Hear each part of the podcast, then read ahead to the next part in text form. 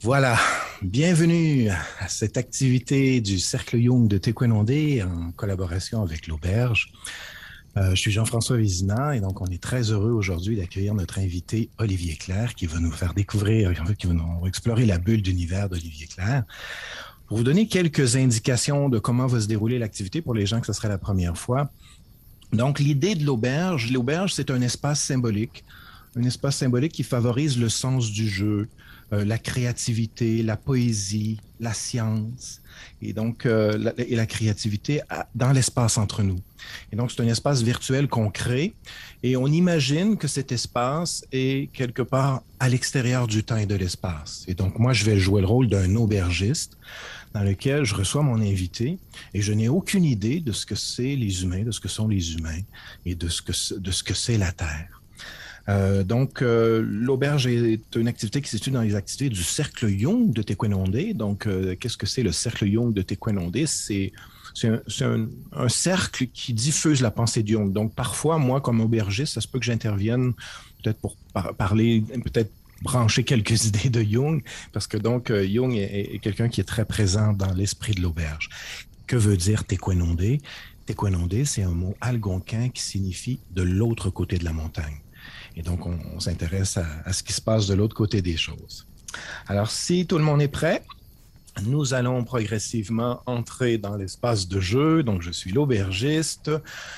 Imaginez que j'ai reçu des messages de votre planète par le biais de ce disque. Je ne sais pas si vous connaissez ce disque. C'est un disque qui a été diffusé par la sonde Voyager. Donc, j'ai reçu des signaux de ce disque. Et dans ces signaux, quelque part dans ces signaux, j'ai reçu des signaux de notre invité aujourd'hui qui s'appelle Olivier Claire.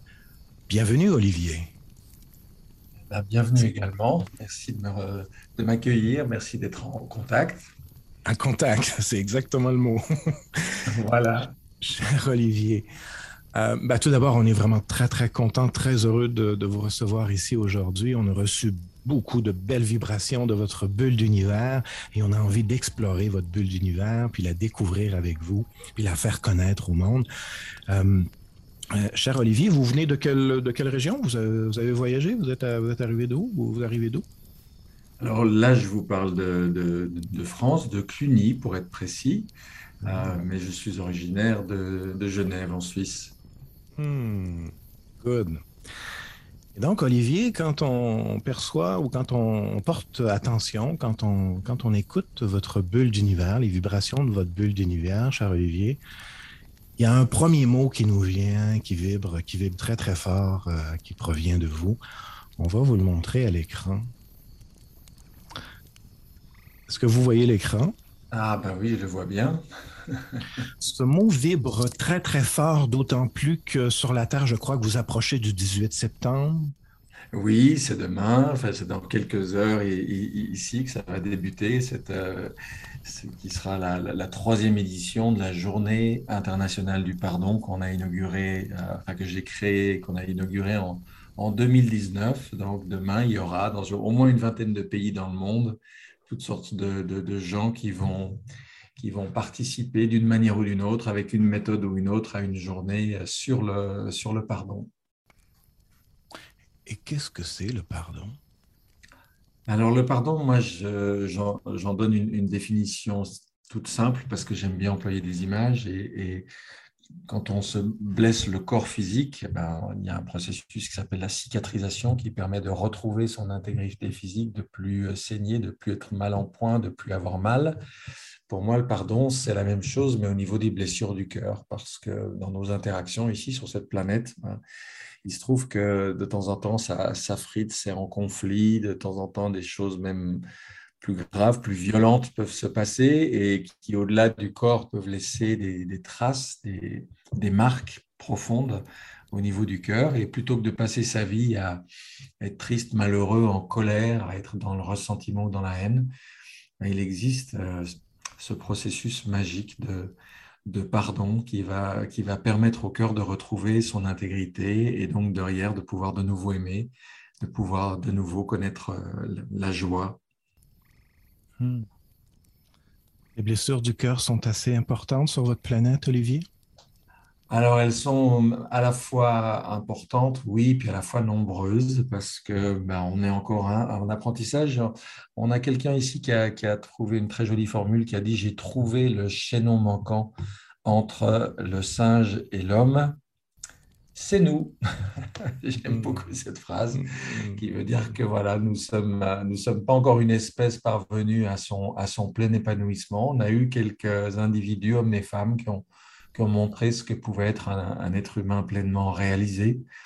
Euh, mais pour l'instant, on y tend et, dans ce cheminement, bah, bah oui, oui, euh, il, y a, il, y a pas mal de, il y a pas mal de blessures, des fois légères, des fois plus profondes. Mais en tout cas, ça fait partie pour l'instant du chemin de pratiquement euh, tous les humains sur cette planète, à ma connaissance. Hmm, et donc, vos planètes, sur votre planète, les humains ont, ont d'abord été des singes? Alors ça, c'est une, une, vaste question euh, qui est aussi l'objet de, de, nombreux débats, mais en tout ah cas, oui, euh, il y a une théorie qui s'appelle la théorie de l'évolution, qui considère que, que, les humains descendent, descendent du singe. pardon, je vais vous interrompre, Olivier. Quand vous dites descendre, c'est-à-dire que le singe, il était plus haut que l'homme? C'est encore une bonne question. C'est une représentation de, de, la lignée, euh, la lignée évolutive des, des, espèces telle qu'elle a été tracée. Euh, Et on euh, évolue du haut vers le bas? Alors, c'est une ouais, bah alors je ne sais pas. Hein, on, dit que l'homme descend du singe et que le singe descend de l'arbre. Après, d'où descend l'arbre, c'est encore une autre question. Donc, l'homme, donc, l'homme descendrait du singe, parce que je sais pas, nous, à l'auberge, on reçoit des gens de différentes planètes, et sur certaines planètes, il y a la femme, et, on, sur certaines planètes, c'est la femme qui monte. L'homme descend du singe, mais la, femme monte, mais pas nécessairement vers le singe. Donc, dans, sur certaines planètes, la femme a un mouvement d'ascension et le singe a un mouvement de descente. Je ne sais pas si vous avez observé ça sur votre planète. Ah, en tout cas, ça, obéit à une, jolie logique euh, initiatique ou spirituelle, hein, où on représente les, deux grands principes cosmiques, masculin, féminin, yin et yang, l'un par un, triangle pointe en haut, l'autre par un triangle pointe en bas, et puis leur, fusion symbolisée par l'étoile à six branches, c'est les noces alchimiques, c'est le, mariage cosmique du, du Ça vibre ici, cher Olivier, ça vibre ici. Je ne sais pas si vous connaissez Carl Gustav Jung. Alors, non seulement je le connais très bien, j'ai découvert ses livres, j'avais 20 ans et, je les ai, j'en ai dévoré, je crois, une quinzaine d'un coup. Mais ce qui est encore plus rigolo, c'est qu'il se trouve que euh, mes parents se sont rencontrés à Zurich et qu'au moment de ma conception, ils habitaient à Tsolikon, c'est-à-dire euh, tout près, tout près, tout près de, de là où, vivait Jung. Et sachant que je suis euh, né en, en septembre 1961 et que lui est mort, euh, je crois, trois mois ou quatre mois avant. le 6 juin 61. Voilà, donc je me suis dit que peut-être comme ça, j'avais été in utero dans, dans, l'aura ah. de, de, ce personnage auquel je suis, je suis très attaché. Je trouve qu'il a, il a fait ah. des apports extraordinaires, d'ailleurs dont on ne connaît pas tout, parce que par exemple, euh, combien de gens savent qu'il s'est beaucoup intéressé à l'astrologie? Il avait même dit qu'il n'entreprendrait jamais la psychanalyse de quelqu'un sans commencer par jeter un œil à son thème. Mais Ce que vous appelez l'astrologie, c'est l'astrologie, c'est l'astre qui demeure au logis? Ah, ça peut être une façon de voir les choses, oui. En tout cas, c'est cette façon de prendre en compte les étoiles, justement, c'est-à-dire d'aller au-delà de notre petite planète et même de notre Soleil pour regarder tout ce qui, tout ce qui bouge et, quelle empreinte ça fait dans notre vie. Moi, c'est un domaine qui, qui me passionne depuis très longtemps. Eh bien, justement, on commence, puis ça vibre vraiment, c'est vraiment amusant, c'est intéressant. L'étoile à six branches, le triangle vers le haut, le triangle vers le bas. Ben, je vous introduisais Jung parce que pour Jung, il a appelé ça le hieros gamos, le mariage sacré. Est-ce que vous avez déjà entendu parler de ça, le hieros gamos Ah oui, oui, oui, c'est même un terme que j'emploie souvent parce que, parce que ça, me, ça me parle beaucoup, ces notions, cette notion de, de noces alchimiques, de, de mm. mariage cosmique. Euh, ça, ça, a des significations à tellement de niveaux que. ouais. Donc, on est commencé par le singe et là, on se promène dans toutes sortes de niveaux. On est rendu jusqu'aux étoiles. C'est merveilleux, cher, cher Olivier. Si vous me permettez, cher Olivier, on a une autre image qui nous a été, nous a été fait parvenir. Cette fois-là, ça nous a été fait parvenir d'un réseau je ne sais pas si vous connaissez. Ben, tout d'abord, peut-être juste présenter donc pour le pardon, peut-être avant d'entrer dans l'autre thème, le pardon, on a trouvé ça dans, vos fréquences. Comment peut, peut-on tout pardonner? Ça, c'est un livre que vous avez offert à la table? Oui, alors c'est rigolo parce qu'il se trouve qu'on euh, on est vraiment dans une semaine euh, qui est, pétrie de pardon, si je puis dire, puisque hier c'était Yom Kippour, c'est-à-dire euh, ce qu'on appelle le grand pardon dans le judaïsme.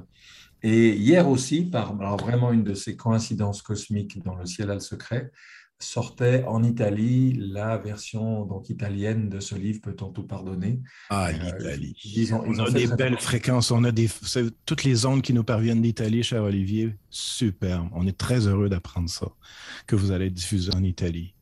Parce qu'on, donc vous vous divisez votre planète, vous la divisez en pays, c'est ça? Alors c'est pas moi qui la divise, mais si ça ne tenait qu'à moi, je pense qu'on éviterait, mais ça fait partie des choses qui se sont faites ah à, une époque, même si ces divisions ont tendance à bouger. Alors, des fois, il y a plus de pays, des fois, il y en a moins, des fois, ils se regroupent ensemble, des fois, ils se redivisent. Mais oui, il y a, cette notion de tracer un territoire, puis de dire ça, c'est chez moi, et puis en dehors, euh, c'est chez toi. Avez-vous observé, Olivier, sur votre planète, que les blessures du cœur sont souvent liées aux pays et les territoires du cœur, que parfois il y a des, euh, envahissements de territoire ou euh, dans le cœur? Est-ce qu'on peut établir des liens entre les blessures et le territoire? Euh, je n'y avais pas réfléchi comme ça. Je pense qu'on peut, on doit pouvoir s'amuser à jongler un peu comme ça. Oui, dans la mesure où où chacun d'entre nous a, un espace de vie et quand il y a des intrusions de force dans cet espace de vie, bah, ça peut amener à ces blessures dont on a, dont on a parlé tout à l'heure, effectivement. Donc, vous avez parfois des intrusions de force. Oui, ce sont des choses qui arrivent. Bon. Eh bien, ça nous amène justement à parler d'un réseau qu'on a perçu sur votre planète. Vous avez créé un réseau et donc, euh, tout récemment, il y a quelqu'un qui nous a fait parvenir cette image. C'est quelqu'un qui est à la recherche d'aide et puis qui s'est retrouvé dans le réseau de l'Internet et qui est tombé sur cette image. Qu'est-ce que vous pouvez nous dire de cette image? Ah, cette image représente une toile d'araignée. Et donc, elle évoque euh, forcément un autre de, mes livres qui s'appelle Le tigre et l'araignée, les, deux visages de la violence. Euh, l'idée étant de de montrer que la violence, elle aussi, on vient de parler des deux triangles, on vient de parler d'yin et yang et de noces alchimiques, mais il y a des noces infernales aussi. Hein. Ah oui, les noces ah. infernales. c'est curieux, qu'est-ce que c'est, les noces infernales? Ben, C'est quand les, deux principes, yin et yang, euh, se mettent à, œuvrer d'une manière qui est destructrice. Euh, hmm. Alors, je me suis amusé à symboliser le tigre euh, à prendre le tigre comme symbole de, la violence que tout le monde connaît, hein, celle qui est la plus visible, la plus audible, la plus démonstrative, celle qu'on a la chance de pouvoir montrer en, en, 10 ou 20 secondes à la télévision euh, aux infos. Mhm. Et puis, j'ai utilisé l'image de l'araignée pour symboliser l'autre moitié de la violence, qui est celui que qu'on connaît le moins bien, puisque comme l'araignée qui vit dans le noir, qui tisse une toile qui est invisible, dans laquelle se font prendre euh, les, les insectes, cette forme de violence opère à petit feu de manière insidieuse, sous-jacente. Et euh, moi, ce qui m'intéressait, c'était, de dire si on veut arriver à sortir de cette spirale infernale de la violence, ça ne sera possible qu'en s'occupant de ces deux moitiés et pas seulement de la partie visible. Et donc, sur cette image, il y a une partie invisible et une partie visible. On voit une femme qui semble avoir beaucoup de peine ou euh, qui semble et qu'est-ce qu'on peut dire de cette image? Euh, Alors, c'est amusant parce que, parce que dans la, façon dont je représente les choses, euh, au niveau des polarités, c'est un peu inversé sur cette image-là. Euh, mais c'est intéressant parce qu'on peut être un homme et exercer de la violence de l'araignée, on peut être une femme et exercer de la violence tigre. ces deux polarités existent en nous, comme Jung l'avait joliment mmh. dit, hein, avec l'anima chez, les messieurs avec l'animus chez les, chez les femmes. Mhm. Euh, et donc, j'ai fait très attention quand j'ai écrit ce livre, justement, oui. n'avait pas s'imaginer que toutes les femmes étaient des araignées et tous les hommes. Donc, rester dans l'archétype euh, au niveau des archétypes et non pas des stéréotypes, j'imagine. Exactement, voilà, on ne pouvait pas le dire mieux. À croire que, vous connaissez vraiment bien notre planète, euh, cher. Ah, C'est-à-dire que Jung, parfois, il vient nous voir. Hein. C'est quelqu'un qui est assez coquin. Voilà. Donc, au-delà des stéréotypes, il y a les archétypes. Et donc, dans votre livre, vous avez exploré ces archétypes euh, qui sont les deux types de violence, la violence de l'araignée et la violence du tigre. C'est bien ça? Exactement, oui, et qu'on retrouve, euh, qu'on retrouve en soi, c'est-à-dire que l'énergie vitale peut être utilisée d'une façon créatrice ou d'une façon destructrice, et, visiblement, euh, on a sur cette planète, on a, on a largement exploré les deux, les deux façons de faire. Là, ici, il y a une partie qui est dans l'ombre. Effectivement, on peut imaginer, mais effectivement, c'est peut-être un homme, on ne sait pas qui est au centre de la toile. Euh, il y a quelque chose qui est dans l'ombre, il y a quelque chose qui est plus visible. Euh, si on établit un lien avec le réseau que vous avez créé, vous avez créé un réseau que vous avez, vous avez appelé Internet. Euh, est-ce que justement l'Internet, c'est une genre de toile d'araignée? Alors, c'est certainement une toile, oui. et puis, c'est intéressant d'ailleurs de voir comment par rapport aux espoirs qu'on a fondés au départ sur, euh, moi je me rappelle les, tout débuts d'Internet, on se disait, waouh, génial, si ça se trouve dans quelques années, on aura tout le savoir humain qui sera disponible là-dessus, on pourra faire ci, faire ça, ce qui est vrai, puisque ce, côté-là s'est développé, mais immanquablement, de la même manière qu'un couteau peut servir à couper du pain ou à trucider son voisin, bah, mmh. la face noire d'Internet s'est développée de façon malheureusement euh, assez intense. Ah oui. Avec déjà un dark web, ah rien que ça. Bon, mais, mais, même sur le web qui n'est pas dark, euh, euh, il y, a une façon d'utiliser cet outil euh, comme moyen de chantage, comme moyen de pression, comme moyen de surveillance, etc., qui, est, qui a un côté un petit peu, un petit peu désolant pour ceux d'entre nous qui avons connu un Internet beaucoup plus, beaucoup plus libre, de mm-hmm. voir aujourd'hui les systèmes de sécurité augmenter de façon exponentielle c'est un, côté un peu attristant quand même. OK. Et donc, vous avez créé ce réseau à la base pour vous parler, pour, euh, pour vous entraider. Et comme les polarités étant ce qu'elles sont, ce réseau s'est créé de façon à la fois lumineuse et ombrageuse. Voilà, parce que comme tout, on, trouve toujours, euh, il existe, je crois qu'il n'existe pas une seule chose dans, dans, dans, cet univers polarisé qui ne puisse pas être utilisé euh, soit pour le meilleur, soit pour le pire. Donc, euh, immanquablement, ça devait arriver aussi avec, euh, avec toutes les formes de technologie qu'on a développées. D'ailleurs, ce qui m'étonne toujours, il y a une notion qui m'est très chère et qui est finalement assez peu répandue. Peut-être qu'un jour, il faudrait y consacrer un, livre, un atelier, quelque chose. C'est la notion de garde-fou. Mmh. Si je construis une voiture, je ne vais pas mettre juste un accélérateur, je mets un frein.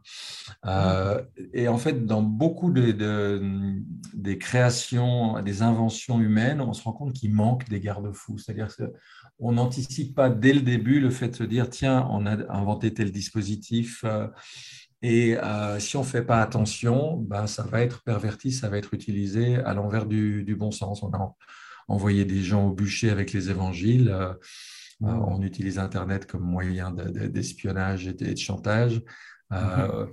Certains utilisent l'assurance chômage comme juste euh, une, façon de, se prendre des vacances ou l'assurance maladie pour se déresponsabiliser complètement de leur santé. C'est-à-dire tous les dispositifs qui sont mis en place, je trouve qu'il y, y, a rarement la prise en compte dès le début de ces garde-fous.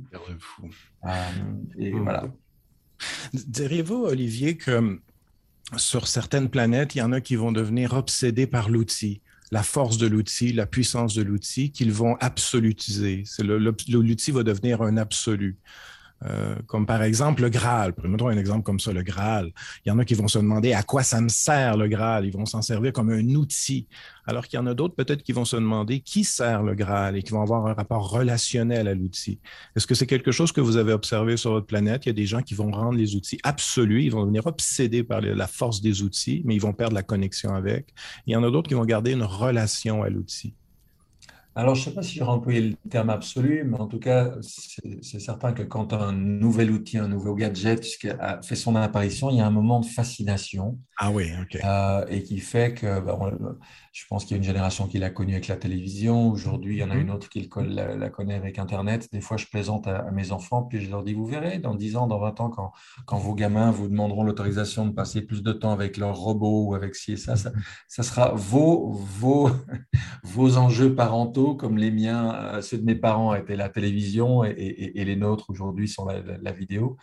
Mais c'est mhm. vrai qu'il y a une fascination de l'objet et puis le risque, bah, c'est finalement euh, qu'au lieu d'utiliser un objet, on est un peu utilisé par lui, on est un peu ah, captif de, la fascination qu'il exerce sur nous.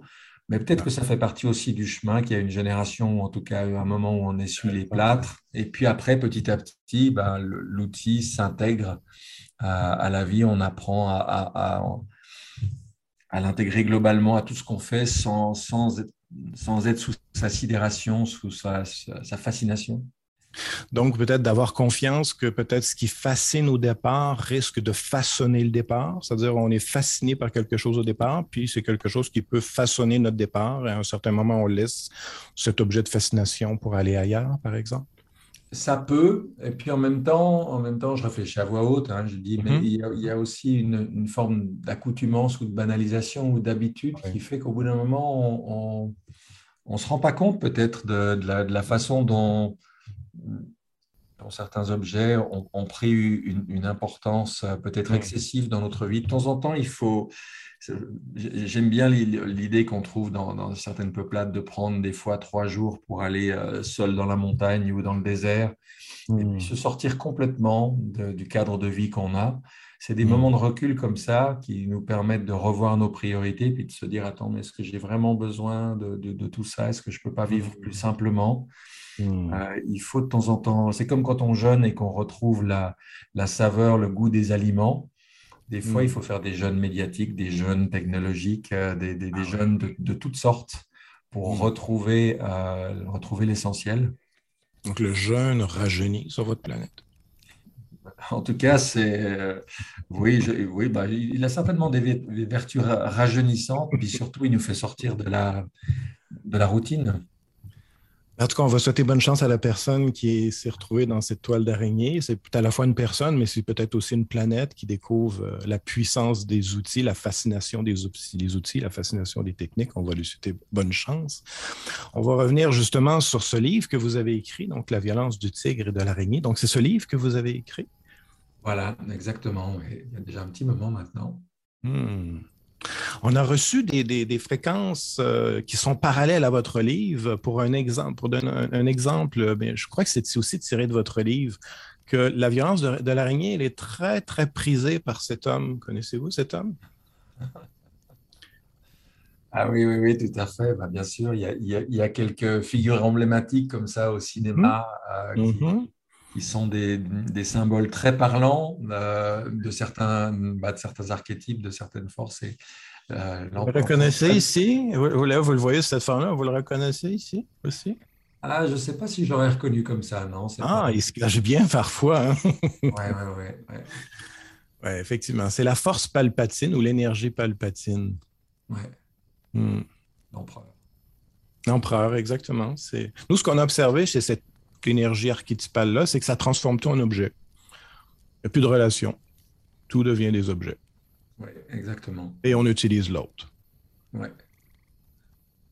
Ah oui, ça c'est peut-être aussi une des conséquences justement d'un monde qui a rejeté la subjectivité. Quand on dit à quelqu'un qu'il est subjectif, hmm. c'est quand même incroyable, c'est ah. péjoratif. Ça veut dire ah, que ce n'est pas objectif.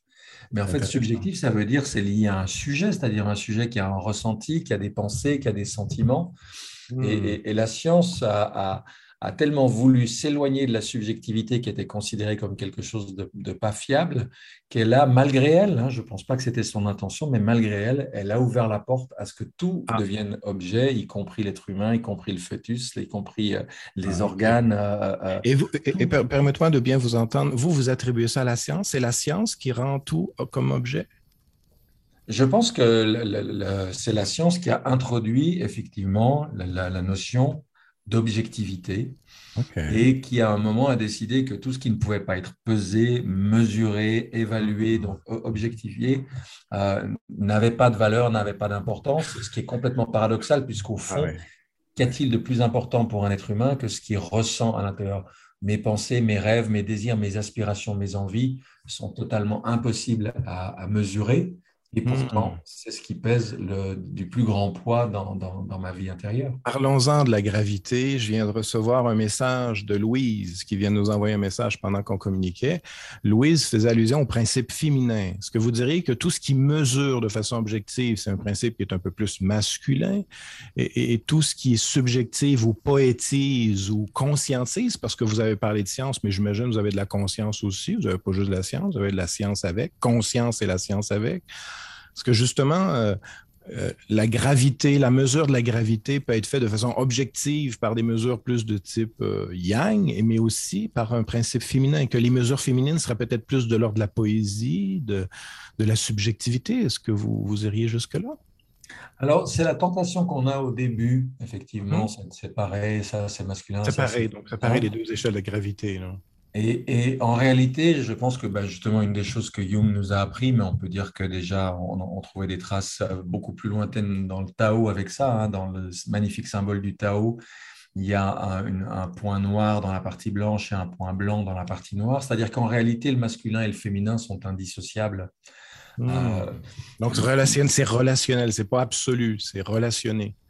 Voilà, c'est-à-dire que dans, chaque chose, il y a, s'il y a, s'il y a une partie, euh, on va dire, féminine qui est plus manifeste, le masculin est caché derrière, et, inversement, c'est l'idée, de, comme je disais tout à l'heure, de l'anima dans l'homme et de l'animus dans la, dans, la femme.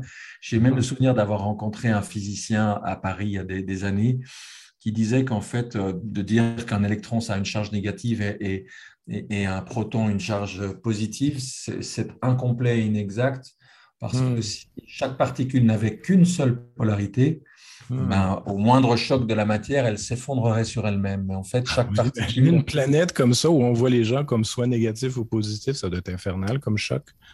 Oui, ouais. Donc en fait, je trouve plus intéressant de se dire que dans, dans, dans, dans toute chose, tout objet, tout être, euh, tout, tout, concept, il y a à la fois une, une partie masculine, une partie féminine mais euh, qui ne sont pas forcément visibles euh, euh, les, deux en même temps.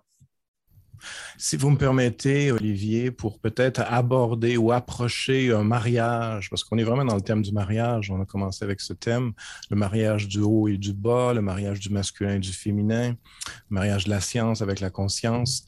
on a reçu de très, très belles vibrations de votre message. Je vous envoie ces notes, ça s'appelle de la musique. Je vous envoie ces notes et on revient après que vous nous livriez vos impressions sur ces notes. Dites-moi si vous les entendez d'abord. Vous entendez? Très bien.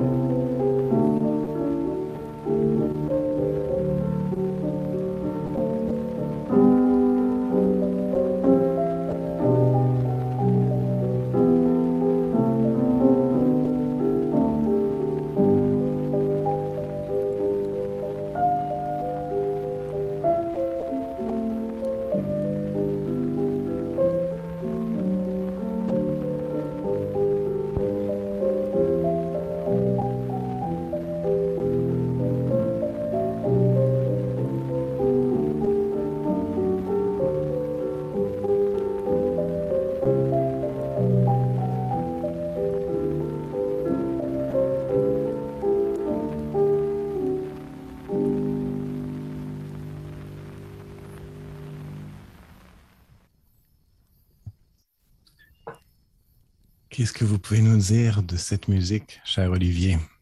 Ah, Je peux dire d'abord qu'elle me touche infiniment. Alors, c'est, c'est chouette parce que Dinulipati est pour moi l'un des, l'un des plus grands pianistes que, qu'on ait connu euh, sur cette terre. Il est mort en 1951, donc euh, ça fait mine de rien, quoi. 70 ans, 80 ans, je ne sais plus, enfin ça fait beaucoup. Quoi. Mmh. Et, et, euh, et, il a laissé des... Bah, on, l'entend, hein, on, sent que c'est un enregistrement qui date déjà un petit peu, mais il y a mmh. une, une, une, qualité d'interprétation. Ce qui est curieux chez cet homme, c'est que c'était un... Il est mort à 33 ans, et tous les grands musiciens-compositeurs de, de, son époque... Euh, on, rédigé un, petit livret, une mémoriam qui est, paru un an après. Et il parlait de lui comme d'un saint homme. Si on, lit ça sans savoir qu'il il, s'agit d'un pianiste, d'un compositeur qui était prof de, de, piano aussi à Genève, d'origine roumaine, euh, on, croirait vraiment qu'il parle de, quelqu'un qui a consacré sa vie à Dieu, qui a consacré sa vie au, spirituel. Et les, enregistrements qu'il a laissés sont tous devenus mythiques. Mais ça me touche beaucoup que vous ayez choisi euh, Jésus que ma joie demeure, qu'on a appelé pendant longtemps, après son décès, le, choral de l'hypathie. Ça vibre, ça vibre. Merci Olivier, merci. Je ne connaissais pas, euh, à l'auberge, nous ne connaissions pas ce, musicien. Nous allons peut-être essayer de le contacter si c'est possible pour avoir plus de sa musique. Donc, il s'appelle Dinou, euh, Dinou Lipati. Est-ce qu'on dit que ça comme ça? Ça s'écrit D-U-I-N-U, pardon? Voilà, D-I-N-U et puis plus loin, euh, Lipati, oui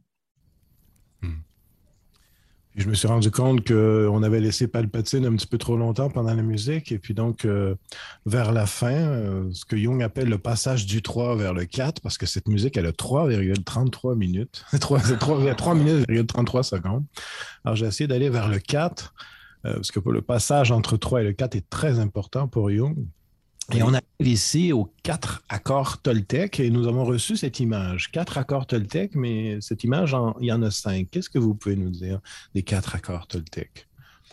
Euh, alors, les quatre accords Toltec, c'est un, ça, a été une, rencontre importante dans ma vie. J'ai eu l'immense chance de découvrir euh, ce livre grâce à une amie aux États-Unis et de le découvrir à, une époque où il n'était pas devenu l'immense euh, best-seller mondial que c'est devenu depuis, et de rencontrer l'auteur. Et ça a été une rencontre euh, déterminante dans ma vie en, en 99 au Mexique.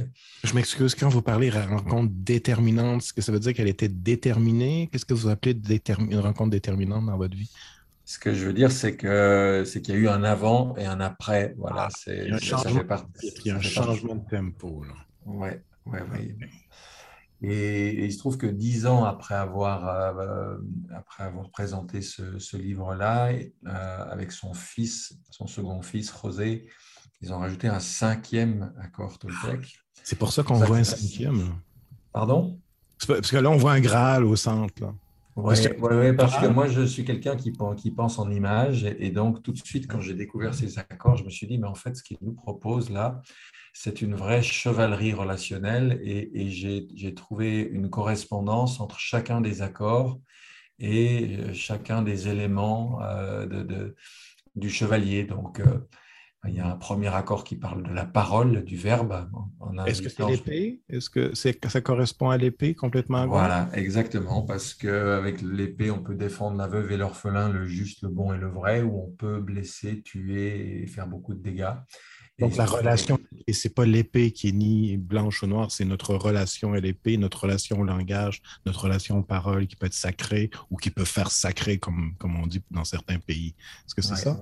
Ouais, ouais. Et, la, bah, la, parole, on peut éduquer, on peut éclairer, on peut raconter de la poésie, ou bah, hmm. on, sait qu'on peut aussi déclarer la guerre, on peut, on, peut répandre la zizanie, la médisance avec la parole. Donc, c'est vraiment.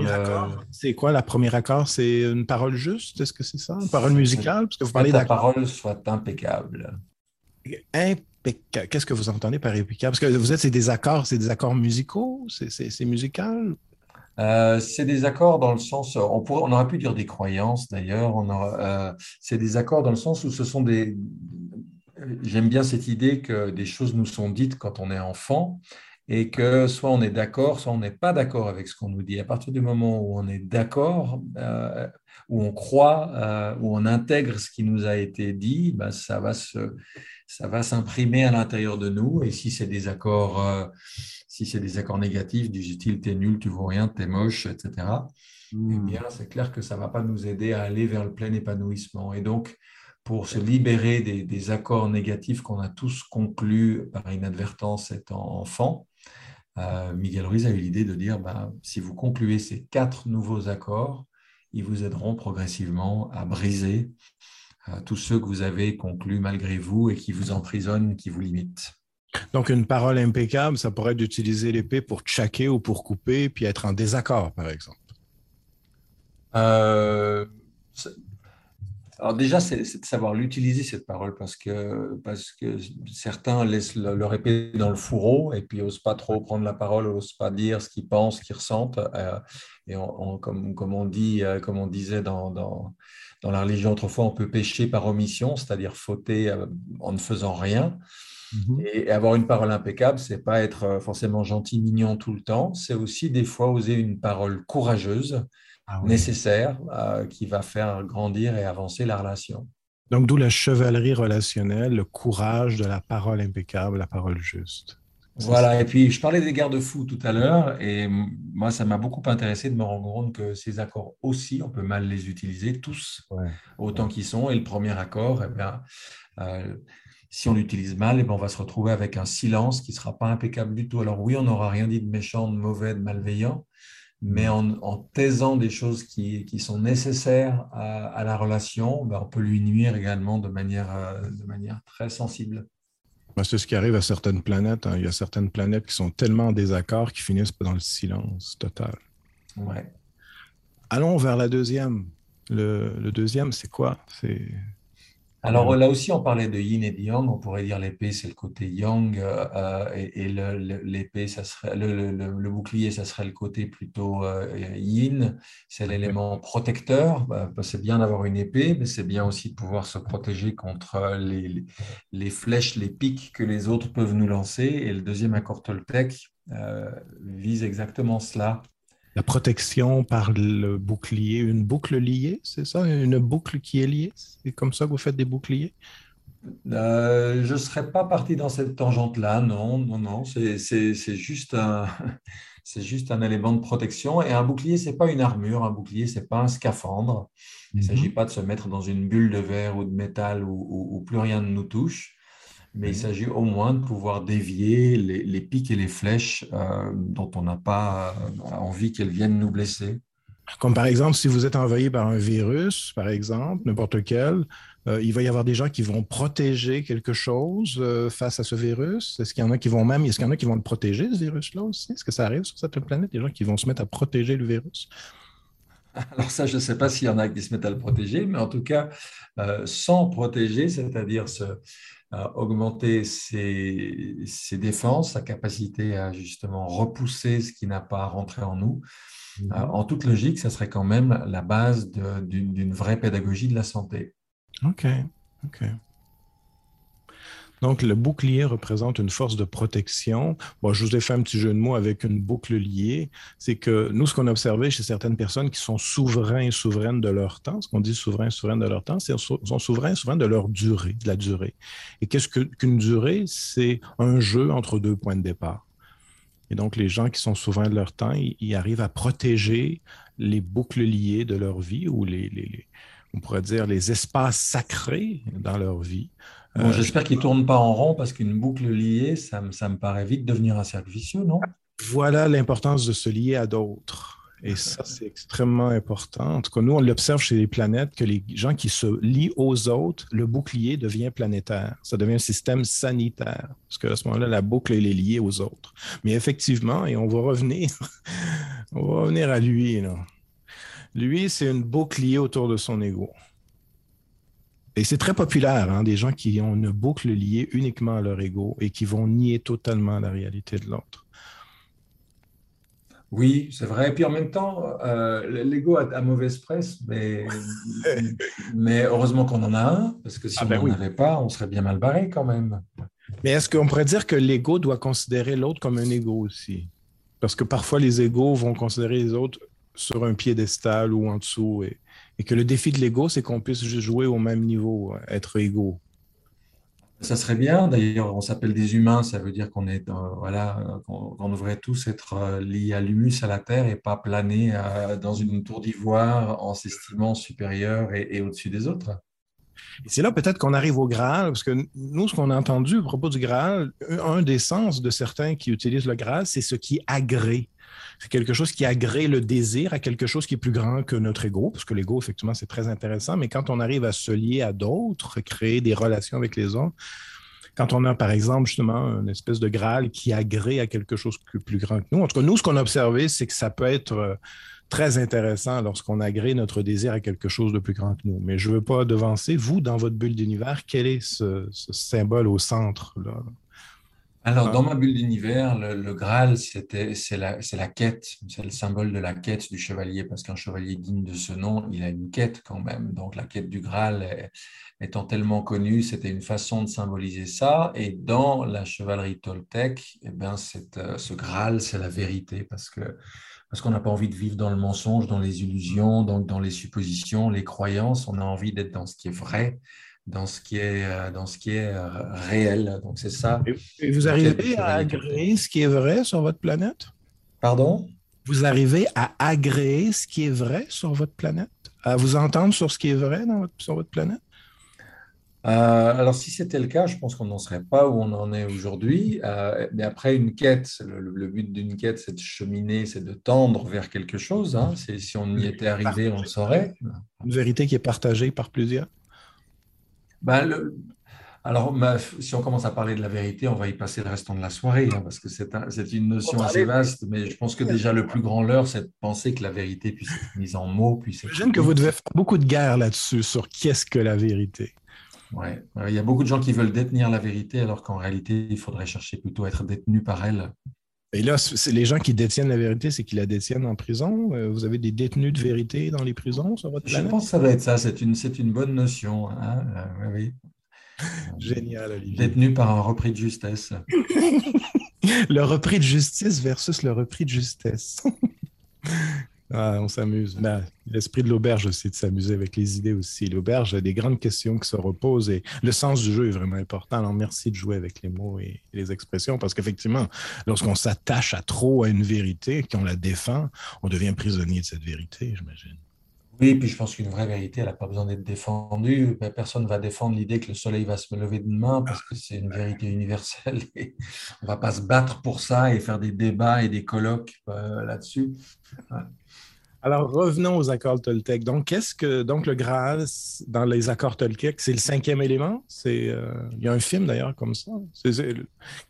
dans vos quatre accords Toltec, le Graal représente quoi? Le Graal, c'est le troisième qui dit ne faites pas de suppositions. Quand je fais des suppositions, je ne suis pas dans la vérité, je ne suis pas dans la réalité, je suis dans, ce monde virtuel qui est fait de mes, mes pensées, de mes croyances, mes hypothèses, etc.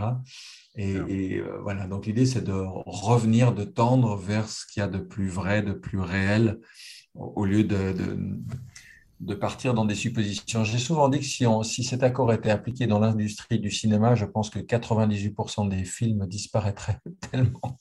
tellement c'est à, partir du moment où les protagonistes d'un film commencent à faire une supposition que le truc euh, déraille. Et puis le restant du, film va être le chemin pris à parcourir jusqu'à revenir à ce qui était vraiment vrai. C'est intéressant ce que vous dites parce qu'une des activités qu'on aime bien faire à l'auberge, en plus des entrevues, comme nous sommes en train de faire, c'est que nous aimons beaucoup jouer avec les films et être tendre avec les films, avoir une tendresse filmique qu'on appelle, c'est-à-dire de parler de comment nous on voit le film sans imposer notre vision en disant c'est comme ça que le film est. Et on a beaucoup de plaisir à l'auberge à jouer avec nos différentes tendresses, euh, nos différentes sensibilités par rapport au film. Et on va y aller tout à l'heure vers, le cinéma parce que vous nous avez envoyé euh, quelques images de films. Mais ça peut être très intéressant d'être justement dans un espace de jeu avec les films et non pas dans un espace d'absolu de il a voulu dire ça. Et en tout cas, c'est là que le fun, on a moins de plaisir. allons euh, donc à l'autre élément. Donc, euh, après donc le Graal, qu'est-ce que c'est cette affaire-là? C'est un serpent? C'est vrai que ça pourrait donner cette impression-là. Non, c'est surtout qu'en fait, il est mis dans le mauvais sens. Hein. La, carte devrait tourner dans l'autre sens pour représenter un, bâton avec la, devise qui vole au vent, la devise du, chevalier Toltec, sa, règle, on pourrait dire, qui est fait toujours de ton mieux. Ah oui. Ah, donc la particularité de cet accord, c'est que c'est une, une, règle qui s'applique en fait à tous les autres et qu'on peut considérer justement comme la règle du, chevalier Toltec, hein, au lieu de dire euh, que trépasse si je faiblis, hein, la devise du, chevalier de Montmirail, pour ceux qui connaissent sur cette planète. Eh bien là, c'est fait de ton mieux, c'est une jolie, c'est une jolie devise, c'est une jolie règle. Euh, c'est surtout une règle qui ramène à l'action, et, ces accords, si on ne les transforme pas en actes, en actions, bah, ça reste euh, des vœux pieux euh, mm. qui ne servent pas à grand-chose. Super. Miguel Ruiz disait toujours que ce quatrième accord, elle était son préféré. Pardon? Miguel Ruiz dit que ce, quatrième accord est son préféré. Bah, il devait être très, très jungien, parce que pour Jung, le 4, c'est le symbole de la totalité. Hein. Ouais. Et la séquence, ce qui est important pour Young, c'est pas seulement que les chiffres, mais la séquence de 1 à 4. Alors, le 4 prend une toute autre valeur lorsqu'il est précédé du 1, du 2, du 3. Young était très copain avec Maria Prophétessa. Je sais pas si vous la connaissez. C'est une grande alchimiste, Marie la prophétesse. On l'appelle Marie la juive aussi. Et donc, Marie la juive a parlé du processus du 1 vers le 2, du 2 qui devient 3 et du 3 qui devient 4. C'est de toute beauté sa sagesse. Oui, oui, c'est un domaine qui, qui, qui me passionne aussi. et il y a tout un travail symbolique qui peut être fait avec pour le 1 le, symbole du cercle, le cercle avec le point au milieu, pour le 2 la croix, pour le 3 le triangle, pour le 4 le carré. Et, euh, voilà, il y, a un travail absolument fascinant qu'on peut faire, notamment avec les, les, formes géométriques qui sont probablement la, la, forme d'abstraction après le, le nombre lui-même, la plus épurée qui soit. Je reviens dans mon rôle d'aubergiste. Une géo un géomètre, qu'est-ce qu'un géomètre? Euh, un géomètre, c'est géo, c'est la terre. Mètre qui, mesure, c'est quelqu'un qui, mesure euh, la terre. Et j'imagine que les bons géomètres, ils savent mesurer à la fois l'objectivité et la subjectivité. Alors, je ne sais pas s'ils s'occupent beaucoup de subjectivité, les géomètres, sur cette planète. On l'espère. En tout cas, il y a un roman qui nous a été transmis, Le Petit Prince, dans lequel il y a un, géographe. D'ailleurs, c'est la dernière planète que le Petit Prince visite avant d'arriver sur la Terre. Alors, le géographe et le géomètre, ils ont peut-être euh, des choses à se dire ensemble.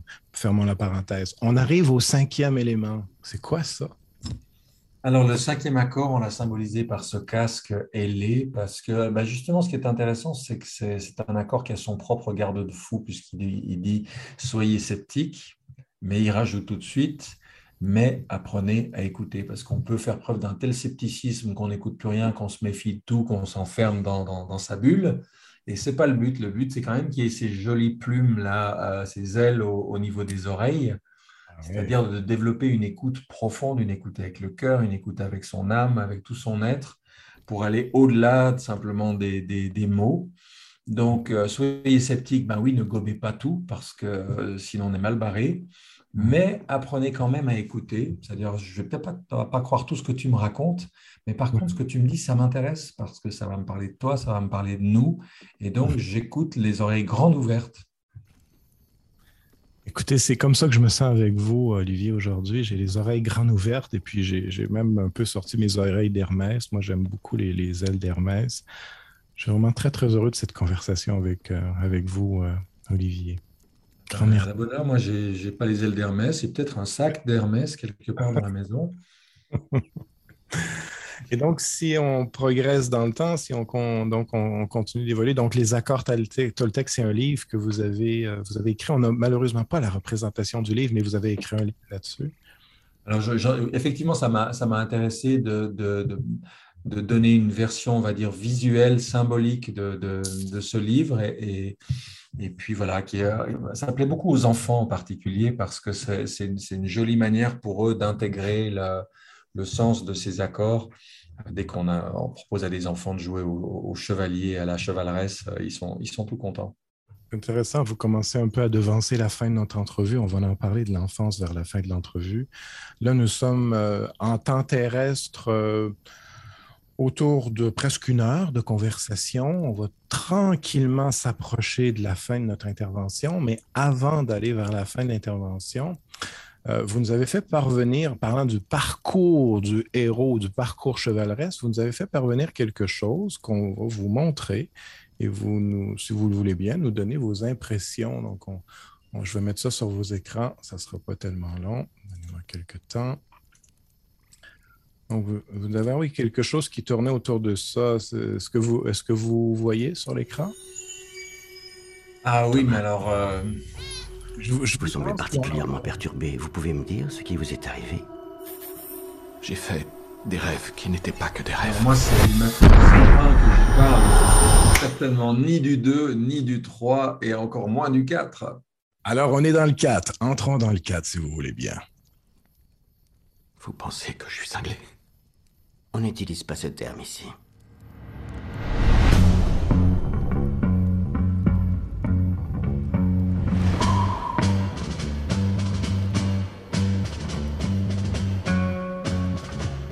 Salut. On se connaît? One pill makes you larger and one pill makes you small. And the ones that mother gives you don't do anything at all. Go ask Alice when she's ten feet tall. Rentrons dans vol.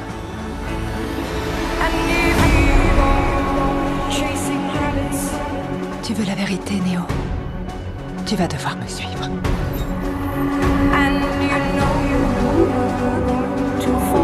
La seule chose qui compte pour toi est toujours là. C'est pour elle que tu te bats encore. Et que tu ne baisseras jamais les bras. Tu ne me connais pas. Non?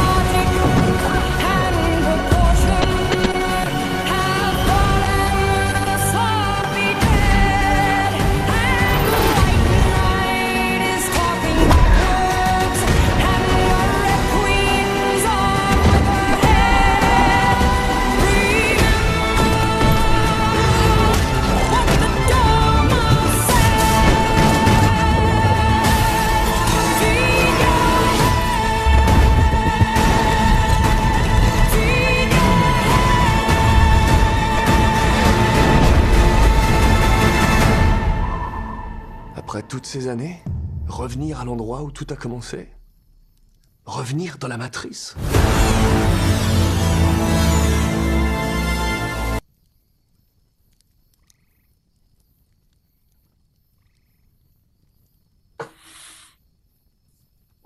Alors, vous nous avez envoyé des brides de ça. Qu'est-ce que vous pouvez nous dire de ce que vous venez de voir? Alors, ce qu'il faut savoir, c'est que pour moi, euh, comme je l'ai dit tout à l'heure, Matrix, il n'y en a qu'un. Il y a le premier, qui est, un film euh, initiatique, qui est un film archétypal, qui est un film absolument incroyable. Après, il y a eu du réchauffé, du surréchauffé, et, et le 4, c'est sûr que je n'irai même, pas le, même pas le regarder. Déjà, le, autant le 1, j'ai dû le voir 10 fois, 15 fois, autant le 2 et le 3, je ne les ai jamais revus. vous arrêtez. Donc, vous, vous avez vu le 1 plusieurs fois, alors qu'il y en a qui ont vu le 1, 2, 3, 4. Oui, le 1, je l'ai revu plusieurs fois parce que parce qu'il est d'une telle richesse euh, symbolique que, voilà, les, des, grands films qui ont, qui ont, un fond archétypal, comme euh, on pourrait citer Le nom de la rose, on pourrait en citer quelques-uns. Je, trouve que euh, une œuvre, que ce soit un livre ou autre chose qui a, qui a une richesse profonde, il faut, faut pas hésiter à s'y replonger parce que c'est rare que qu'en une lecture ou qu'en un, un visionnage, on arrive à, épuiser tout ce qu'il y a, tout ce qu'il y a comme richesse dans, dans, dans une œuvre de cette qualité-là. Et donc, qu'est-ce que vous voyez du 1 dans le 4 Qu'est-ce que je vois du 1 dans le 4 mm-hmm. C'est-à-dire en, regardant là cette bande-annonce? Ouais, qu'est-ce que vous voyez du 1 ou qu'est-ce que vous vous rappelez du 1 dans le 4 bah, Le 4, je ne l'ai pas encore vu, j'ai juste vu cette bande-annonce. Et donc, dans le 1, qu'est-ce qui est allé vous chercher autant pour le voir autant de fois? Euh, Moi, j'ai le souvenir à 16 ans d'avoir découvert l'allégorie de la caverne de Platon. Hmm. Et ça a été un moment comme une sorte de mini-éveil. En plus, ça ne faisait pas partie de, ce qu'on devait étudier de Platon, mais j'ai eu vraiment un, coup de chance inouï d'un ami un an au-dessus qui m'a dit il faut absolument que tu dises ce truc. Donc, un avant et un après là aussi, il y a quelque chose qui est entré, qui a créé un avant et un après oui, vraiment, vraiment. C'est comme si tout d'un coup, je comprenais euh, quel était voilà, ce que c'était que d'être un, humain sur cette planète à, travers cette allégorie de la caverne. Et mmh. quand j'ai vu Matrix, en plus, j'étais allé au ciné sans du tout savoir ce que j'allais voir. J'aime bien de temps en temps aller comme ça au hasard. C'est les meilleurs moments au hasard nécessaires. voilà. Et, au bout de dix minutes, j'ai dit, mais qu'est-ce que c'est que ce film? Qui sont, les, qui sont les types qui ont, fait cette histoire? J'ai été tellement halluciné par ça que le, lendemain soir, c'est la seule fois de ma vie où je suis allé voir le même film deux soirs de suite. Le lendemain, j'étais revenu avec une dizaine de potes en disant, faut absolument que vous voyez ce, film. Parce que je trouve qu'il réactualisait qui parmi les ados connaît l'allégorie de la caverne de Platon? J'en sais rien, mais Matrix, tout le monde l'a vu. Et pour moi, ce sont les mêmes archétypes qui s'expriment, mais d'une façon qui est totalement actualisée pour notre époque et mm. pour, pour transmettre ce même fond. Et je pense que son succès, c'est pas seulement parce que euh, au niveau technologique, il y avait des innovations majeures, mais je pense qu'il est venu rentrer en résonance très profonde avec la psyché humaine. Et, même chez les gens qui n'ont pas forcément des clés de décodage qu'on peut apprendre dans, dans diverses écoles, y compris jungiennes, euh, il y a quelque chose qui est venu vibrer très très profondément chez, chez, chez les, les, millions de gens qui ont vu ce, qui ont vu ce film. C'est génial. Parce qu'effectivement, la caverne de Platon, on peut la voir plusieurs fois, sous plusieurs angles. Puis c'est ça la force d'un archétype. Un archétype, c'est comme une graine qui peut produire plusieurs fleurs. Et donc, euh, c'est pour ça que je, vous taquinais avec le 1 et le 4 et tout ça, parce qu'effectivement, on sait bien que le 4, c'est une reprise du 1. Là, on le voit dans, dans le preview du film. C'est vraiment tout euh, un réchauffé du 1. Mais le parcours du 1 vers le 4 pour le retour vers le 1, il y a quelque chose. En tout cas, il y a quelque chose d'intéressant dans ça, de dire j'ai parti du 1, je suis allé au 4, et là, je suis du 4, puis je reviens vers le 1. Quelque chose à explorer, et donc on, vous remercie parce que vous. Et puis alors, quand même, juste, juste pour faire le lien, 98, euh, c'est l'année où sort Matrix, c'est l'année où sort en français. On a observé, c'est 99 sur nos écrans. D'accord. Euh, et c'est la même date où, euh, pratiquement où sont sortis les accords Toltec en français. Or, euh, si on avait le temps, on pourrait montrer que c'est la même histoire qui nous a racontée à travers Matrix et à travers les accords Toltec. Voilà. Ben, c'est un peu vers là que c'est un peu vers là qu'on se dirige, c'est-à-dire comment aller chercher les histoires racines, comment aller chercher les, racines dans nos bulles d'univers. Et, donc, en explorant votre bulle d'univers, vous le voyez, il y a des racines, il y a, des, idées comme ça qui, peuvent fleurir avec différentes formes. Et, donc, c'est un peu ça. Je crois que c'est un des défis de pouvoir explorer nos bulles d'univers, c'est d'aller chercher nos idées racines, celles qui sont des sources intarissables de vie et de sagesse. Exactement. Moi, j'ai eu la chance de faire de la distillation de plantes aromatiques à, une époque. Et quand on voit qu'avec une tonne de romarin, on fait juste un litre d'huile essentielle de romarin, euh, bah, c'est exactement le même, la même chose. C'est d'aller chercher à travers une histoire, un récit, un film, un mythe, quelle est la quintessence finalement qu'il y a derrière, quelle est la, quels sont les archétypes qui sont à l'œuvre derrière un, un récit. Et une fois qu'on a trouvé ces graines-là, ces quintessences-là, c'est une richesse qu'on a avec soi pour toute la vie. Je vous envoie des effluves de la fleur d'or, le parfum de la fleur d'or. C'est quelque chose. Goldblum. la fleur d'or. Cher Olivier, si vous le voulez bien, on va amorcer la, finale de notre entrevue aujourd'hui, de notre entrevue aujourd'hui. Euh, nous avons reçu des informations sur Genesis, mais avant d'aller, de terminer sur Genesis, la façon dont on termine nos entrevues, Éventuellement, si vous avez du temps, on pourrait ouvrir, c'est-à-dire, puis il y a des gens autour du feu qui vont pouvoir poser des questions. Mais moi, je vous pose la dernière question de notre entrevue, cher Olivier. Euh, je, vous offre, euh, je vous offre cinq minutes pour répondre à ces questions-là. Est-ce que c'est assez? Est-ce que vous, vous en voulez plus? J'en sais rien parce que je ne sais pas quelle est la question. Combien de temps vous voulez pour la question que vous ne savez pas que je vais vous poser? Ah, on, on va dire que je, m'adapterai euh, et, je vous en donnerai pour, euh, pour ce prix-là. on fonctionne en rêve ici. Le prix de l'auberge, c'est en rêve. Alors écoutez, on ouvre le temps, vous répondez dans le temps que vous voulez. Cher Olivier, imaginez que vous rencontrez une petite fille qui s'appelle Alice. Est-ce que vous la voyez sur l'écran en ce moment? Oui. Donc, vous entrez en contact avec Alice, c'est une enfant qui habite, euh, qui habite euh, peut-être dans le futur, euh, peu importe. Vous avez quelques minutes pour lui résumer ou pour lui exprimer la quintessence de ce que c'est pour vous de vivre sur la Terre, qu'est-ce que c'est pour vous d'être un être humain. Vous avez le temps que vous voulez pour parler à Alice. La parole est à vous, cher Olivier. Oula, sacré défi quand même. Hein. C'est un jeu. C'est un jeu sacré. Qu'est-ce que je raconterais à Alice sur ce que c'est que, d'être un, être humain? Euh, bah Déjà, c'est une, une aventure absolument euh, incroyable. Euh, et j'aurais envie de, commencer par une analogie, de dire, ben, quand on regarde un, un gland, on voit ce, ce truc minuscule comme ça, qui imaginerait qu'à l'intérieur se trouve un chêne immense qui va vivre des dizaines d'années, plus de 100 ans parfois, et, abriter des amoureux et des oiseaux et tout ça. Eh bien, je dirais à Alice que ben, l'être humain, il est aussi un, ben, peu un gland, hein, c'est pas à prendre au second degré.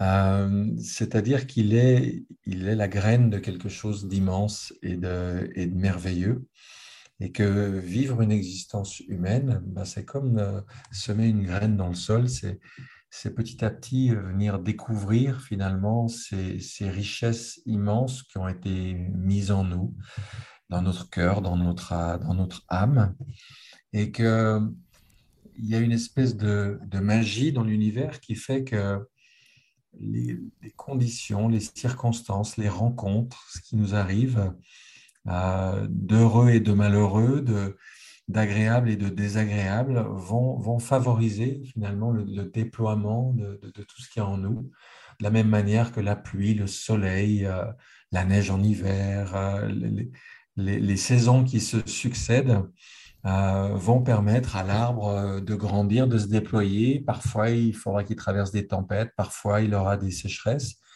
Mais finalement, c'est grâce à la diversité de ces conditions qui va se, renforcer, qui va développer une forme tout à fait unique. Il n'y a pas deux chaînes au monde qui sont pareilles.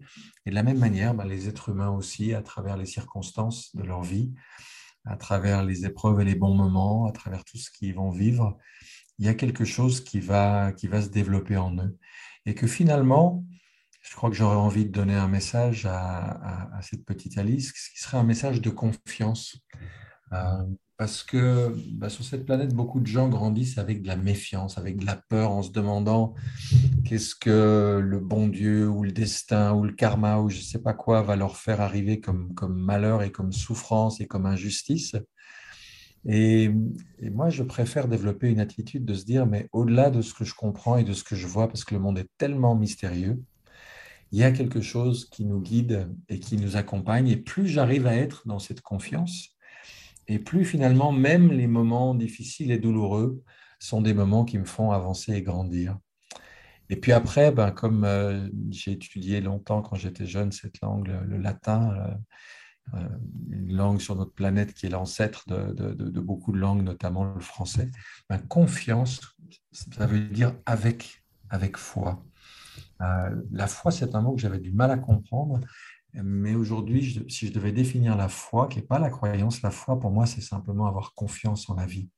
Se dire au-delà des apparences, au-delà des, des, moments où tout semble perdu, où on est malade, où on est, on est paumé, parce que ça arrive dans une vie humaine, de continuer à avoir confiance que ce chemin-là, il favorise le déploiement, l'émergence et l'épanouissement en nous de ce qui est de plus beau et de meilleur. Alors je dirais à Alice, aie confiance en la vie, au-delà de tout, au-delà de ce que tu comprends, au-delà de et, laisse la vie te conduire progressivement vers l'épanouissement de l'être euh, merveilleux que tu es au fond de toi, comme chacun et chacune sur cette planète et dans tout le cosmos. Voilà ce que je dirais à Alice, mon cher. Mon cher Olivier, merci. Maintenant, je vous invite à vous dire ça à vous aussi, Olivier, ce que vous avez offert à Alice. C'est aussi pour vous ce que vous nous avez donné, ce que vous nous avez offert aujourd'hui à l'auberge, cher Olivier. C'est aussi pour vous. Ce que vous nous avez partagé, c'est pour vous aussi. C'est une grande générosité, c'est une grande poésie, une grande rigueur. Un immense merci, Olivier, pour vous être approché de cette auberge en ce jour, la veille, de la veille de la Journée internationale du pardon, le 18 septembre, sur votre planète. C'est une grande avec, euh, avec grande joie, mon cher R2D2. à partir de maintenant, je peux être tout ce que tu veux. Je redeviens dans mon rôle de Jean-François. Sincèrement, merci Olivier pour ce voyage, cette exploration. Eh ben, merci, merci à toi de m'y avoir convié. Puis donc, si tu es d'accord, euh, donc j'aimerais qu'on parle de Genesis peut-être vers la fin, ton projet Genesis qui est la synthèse de tes enseignements que tu offres dans ta région.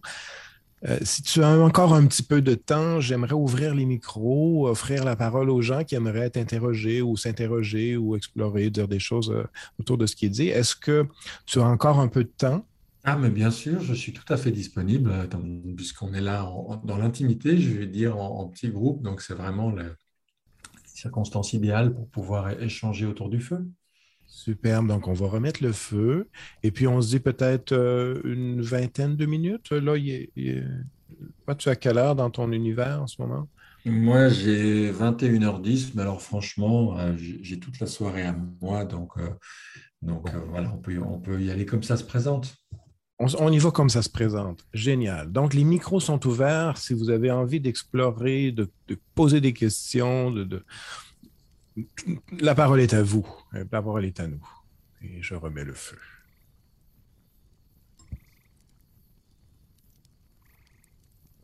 Pour les gens qui sont plus timides, vous pouvez poser des questions dans la petite fenêtre. Puis sinon, vous pouvez la poser euh, de vive voix. comme, la, première question, en général, c'est toujours la plus difficile à poser, donc je propose qu'on passe tout de suite à la deuxième. Donc, la deuxième serait, euh, si vous rencontriez Olivier, qui était un petit garçon, qu'est-ce que vous lui poseriez comme question, sachant qu'Olivier, dans sa jeunesse, a une immense sagesse à vous offrir? Quelle serait la question que vous aimeriez poser à Olivier?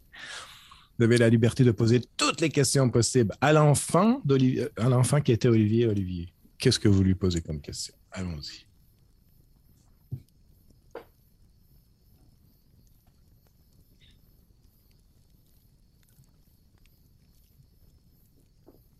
Alors peut-être qu'ils se sont tous endormis, hein. c'est une possibilité qu'on ne peut pas exclure. C'est ça l'effet de l'auberge, tout ce qui arrive à l'auberge. euh.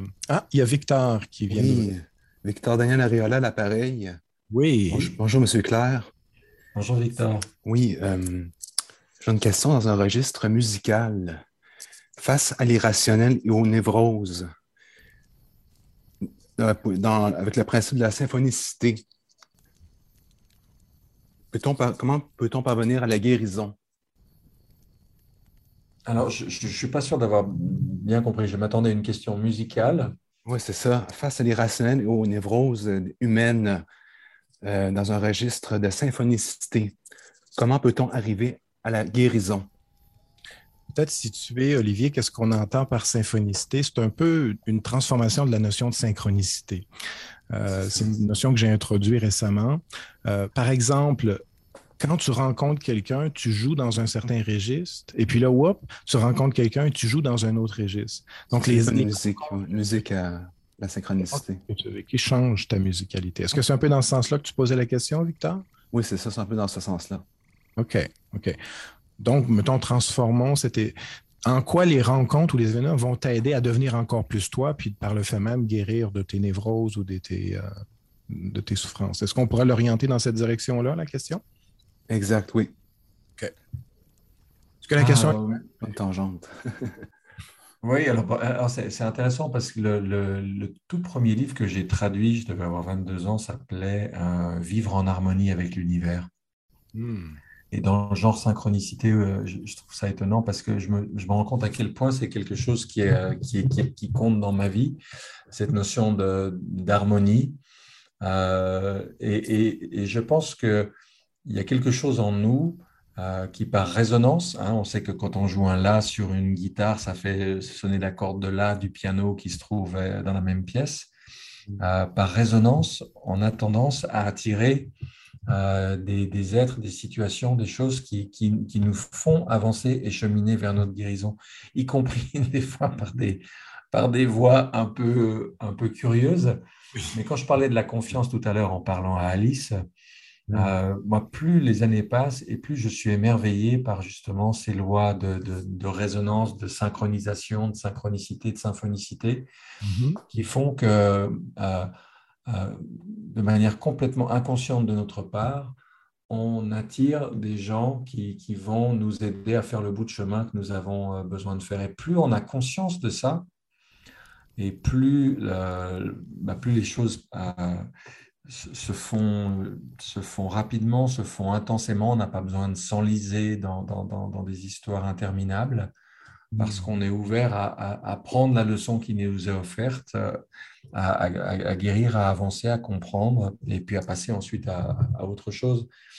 Euh, mmh. Sincèrement, je, je ne sais pas combien de temps ça nous prendra globalement en tant qu'humanité de développer cette, confiance, de se dire, mais euh, il y a quelque chose dans nos vies qui, orchestre, hein, c'est encore un, terme symphonique, qui orchestre les choses d'une façon qui est absolument incroyable.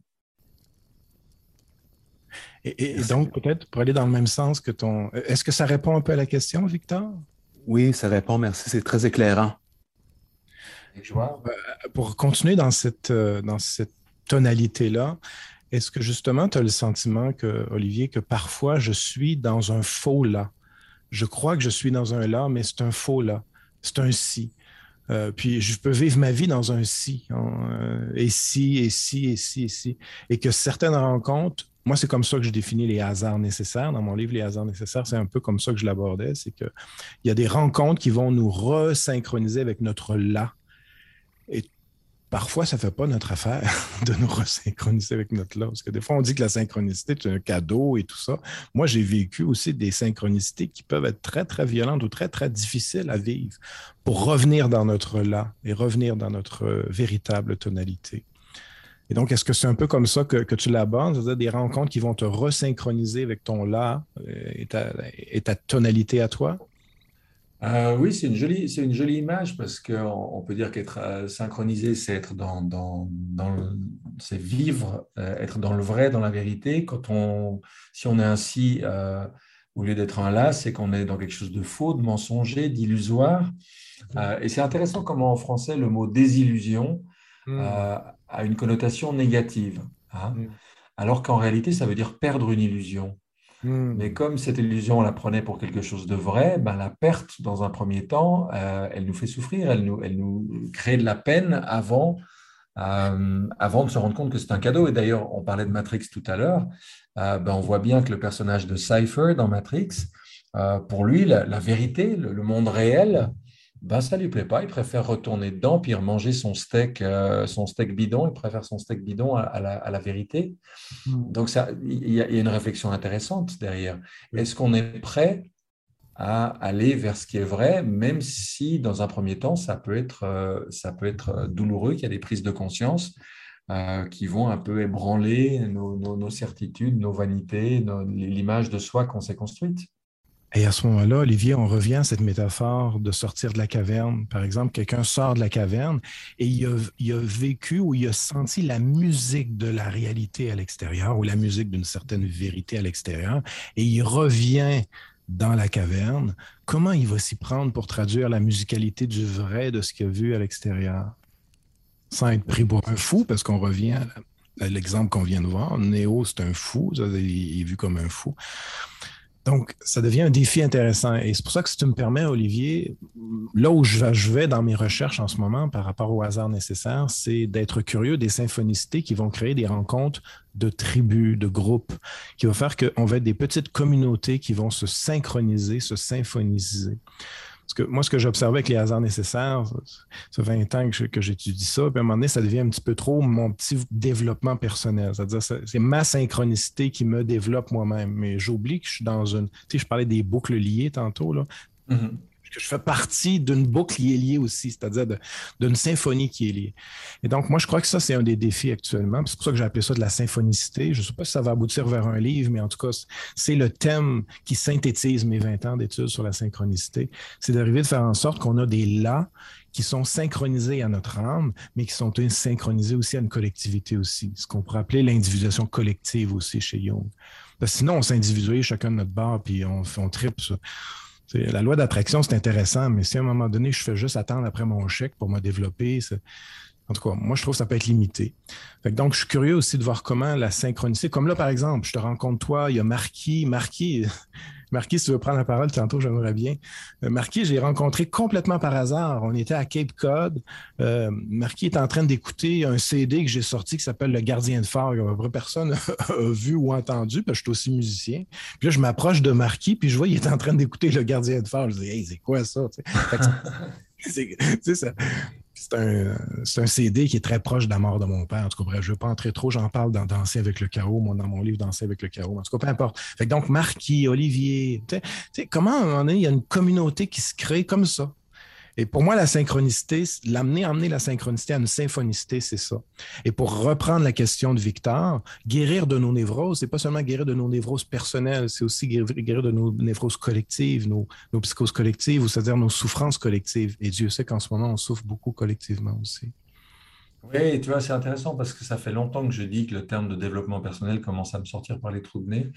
Euh, j'ai dû tomber dedans il y a, il y a, 40 ans et, je pense qu'autant qu'il y a une certaine dose effectivement de travail personnel qui est nécessaire, autant le risque à un moment c'est de tomber dans une forme de nombrilisme dont on, dont on ne sort plus et que je parlais avec Aruna Lipschitz, euh, j'aime bien parce qu'on a, on a les deux cette notion de développement collectif, de développement relationnel. Euh, et, et, je pense qu'aujourd'hui, avec ce qui se passe, mais tu parlais du mot tribu, il y, a, il y a de nouvelles solidarités, il y a de nouveaux liens qui sont en train de se, se, créer et qui, qui, vont, qui vont, je pense, se développer. C'est aussi cette image que j'adore de la, de la chenille qui devient papillon et qui, entre deux, commence par se décomposer, c'est-à-dire tous les liens se, se dissolvent dans, le, dans la chrysalide. On pourrait dire que c'est la phase de l'individualisme forcené, et c'est à partir de cette bouillie de chenille que de nouveaux liens sont créés par les cellules imaginales qui reconstituent un nouvel être qui va être le papillon. Ben, nous, on est dans une espèce de bouillie d'humanité en ce moment où la plupart des liens sont défaits. Et euh, on, voit de nouveaux liens qui sont construits sur, sur d'autres valeurs, qui ont eu un autre sens. Et, c'est peut-être dans ce, dans ce sens-là que les choses vont, vont, vont se développer, en tout cas en partie, dans les années à venir. Tout à fait, Olivier. Je suis content de t'entendre là-dessus parce que tu vois, nous, on se fait longtemps qu'on se connaît, puis c'est aujourd'hui qu'on se rencontre. On, sait qu'on. Puis donc, il y a un timing aussi. Puis ça, c'est très symphonistique aussi. Le bon moment pour que la note puisse être entendue aussi. Parce que si la note arrive avant, la note arrive après, on ne l'entend pas. Fait qu'il y a une question de timing aussi. Puis, euh, il y a aussi la notion d'avoir de, d'avoir à composer avec des algorithmes. Tu en ce moment, on est, quoi? On est huit. En ce moment, on est huit. Puis moi, je crée des petits groupes. L'auberge, c'est des petits groupes. Là, notre groupe sur Facebook, euh, qui peut être accessible par un 32ou.org, on a utilisé une date pour avoir accès à notre groupe. On n'est pas beaucoup. On est peut-être une centaine. Mais c'est d'arriver à se rencontrer au-delà des algorithmes. Parce que ce qui fait qu'on se rencontre aujourd'hui, c'est beaucoup les algorithmes de Facebook ou les algorithmes d'Internet qui vont dire qui va rencontrer qui. Et dans ce sens-là, Olivier, moi j'aime beaucoup la métaphore des abeilles. Les abeilles, quand ils trouvent une source de nourriture, ils dansent autour du soleil, puis à un moment donné, il y a des gens qui décodent la danse des abeilles, puis ben, moi, les hasards nécessaires, c'est une coïncidence avec une abeille, c'est une synchronicité avec une abeille aussi qui me permet d'écrire ce livre-là aussi. C'est une métaphore. L'abeille, pour moi, est un symbole très fort mais d'être curieux de comment on se rencontre aussi par les hasards nécessaires, autrement que par les algorithmes. je ne sais pas comment tu vois ça, toi, dans ton univers, mais les algorithmes prennent beaucoup de place pour nous dire qu'est-ce qu'on doit rencontrer puis qu'est-ce qu'on ne doit pas rencontrer. Qu'est-ce qu'on doit lire comme livre, qu'est-ce qu'on ne doit pas lire comme livre, par exemple, aussi. Oui, alors après, c'est des questions de choix. Euh, mais peut-être que peut-être qu'il y a aussi des histoires générationnelles. Euh, euh, moi, j'ai eu 60 ans il y a, il y a trois jours. Euh, j'ai une génération où, où, j'ai appris à aller chercher des, des, disques dans un magasin de disques, des livres dans, dans une bibliothèque ou un, ou un libraire, à, à chercher. Euh, j'attends pas qu'on me donne la béquée, hein, j'attends pas qu'on me mette la nourriture toute cuite et toute prémâchée dans la bouche. Euh, et, et puis un livre en amène un autre parce qu'il y a une bibliographie, puis une rencontre en amène une autre. Euh, Mhm. sincèrement, j'ai pas du tout l'impression aujourd'hui que ma vie est déterminée par des, par des algorithmes. Euh, elle est déterminée par, par des choix que je, que, que je fais, euh, dans lesquels les algorithmes ont pratiquement rien à, rien à décider. Alors peut-être que chez les, les- les- les- la- la plus jeune génération, il faut qu'ils retrouvent cette, euh, cette capacité à, à faire leurs propres choix et à tracer leurs pistes en dehors de celles qu'on leur propose. Ben, on parle d'algorithme, on est encore dans la métaphore musicale, la métaphore symphonistique, donc d'être à l'écoute de la musicalité de la rencontre qui n'est pas justement juste algorithmée, qui, est, qui rythmée par autre chose. Et tu parlais de, l'énergie du cœur, on, on y revient, hein, le pardon, les blessures du cœur, d'être à l'écoute de, de nos blessures dans le cœur sont souvent des façons d'aller vers l'autre aussi, de se réconcilier avec les blessures de notre cœur vont faire qu'on va accepter d'aller rencontrer de l'autre plutôt que se refermer face à l'autre. Parce que moi, ce que j'observe en ce moment, c'est qu'avec le virus qu'on vit en ce moment, on a tendance à voir l'autre comme une menace pour nous, beaucoup plus que euh, l'autre comme une réalité, une possibilité de, de, de, de vie, de vie entre nous. Moi, je crois beaucoup au génie qui émerge dans les rencontres, mais quand on se met à avoir peur de l'autre, ça fait en sorte qu'on se méfie de l'altérité, on se méfie de l'autre.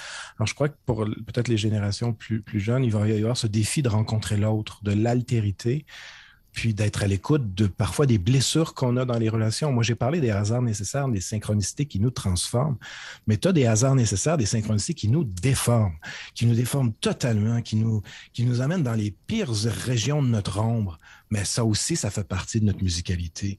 C'est Leonard Cohen qui disait There's a crack in everything, il y a une craque dans toute chose, par là que la lumière peut passer. D'être Mhm. curieux de comment j'ai été cogné, comment j'ai été frappé, comment j'ai été blessé dans le rapport à l'autre, pour qu'une musique originale puisse être extraite.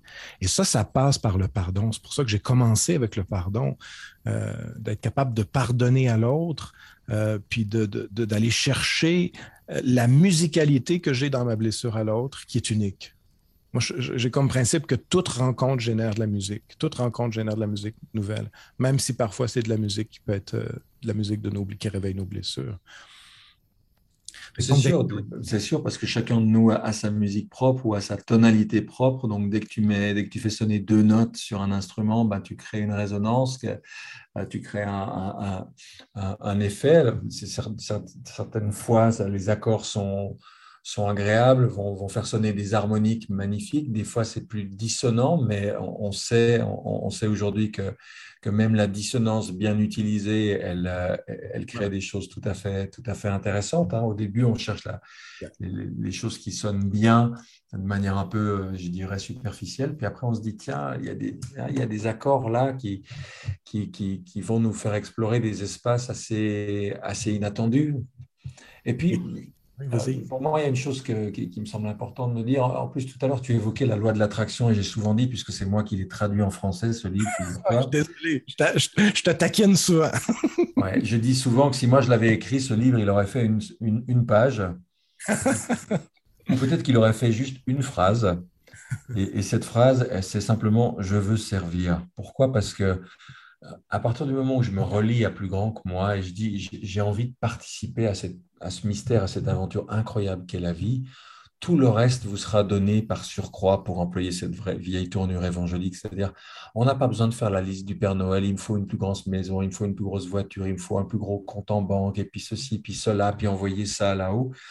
Euh, Lorsqu'on dit je veux servir, ça veut dire que les rencontres qu'on a besoin de faire, les livres, les, ateliers, les voyages, euh, les études nécessaires à, ce qu'on puisse vraiment prendre sa place dans le monde, tout ça va nous être donné avec souvent beaucoup de surprises à la clé, sans qu'on ait besoin de faire tout ce, détail-là. Et, et moi, j'arrive pas à, envisager ma vie autrement qu'en lien permanent avec plus grand que soi. C'est-à-dire, je, je commence ma journée comme ça, je la termine comme ça, j'arrête pas de leur dire guidez-moi, même malgré moi, même si je pige rien, je comprends rien, faites en sorte que je sois au bon endroit pour que je puisse faire le chemin que j'ai à faire. Euh, on a tous des GPS aujourd'hui dans nos téléphones et dans nos voitures. Bah, le GPS du spiritualiste, c'est euh, GPS guidé par la source, hein, guidé par le Seigneur, si vous voulez. C'est de se dire, euh, le GPS me permet d'arriver exactement là où je veux.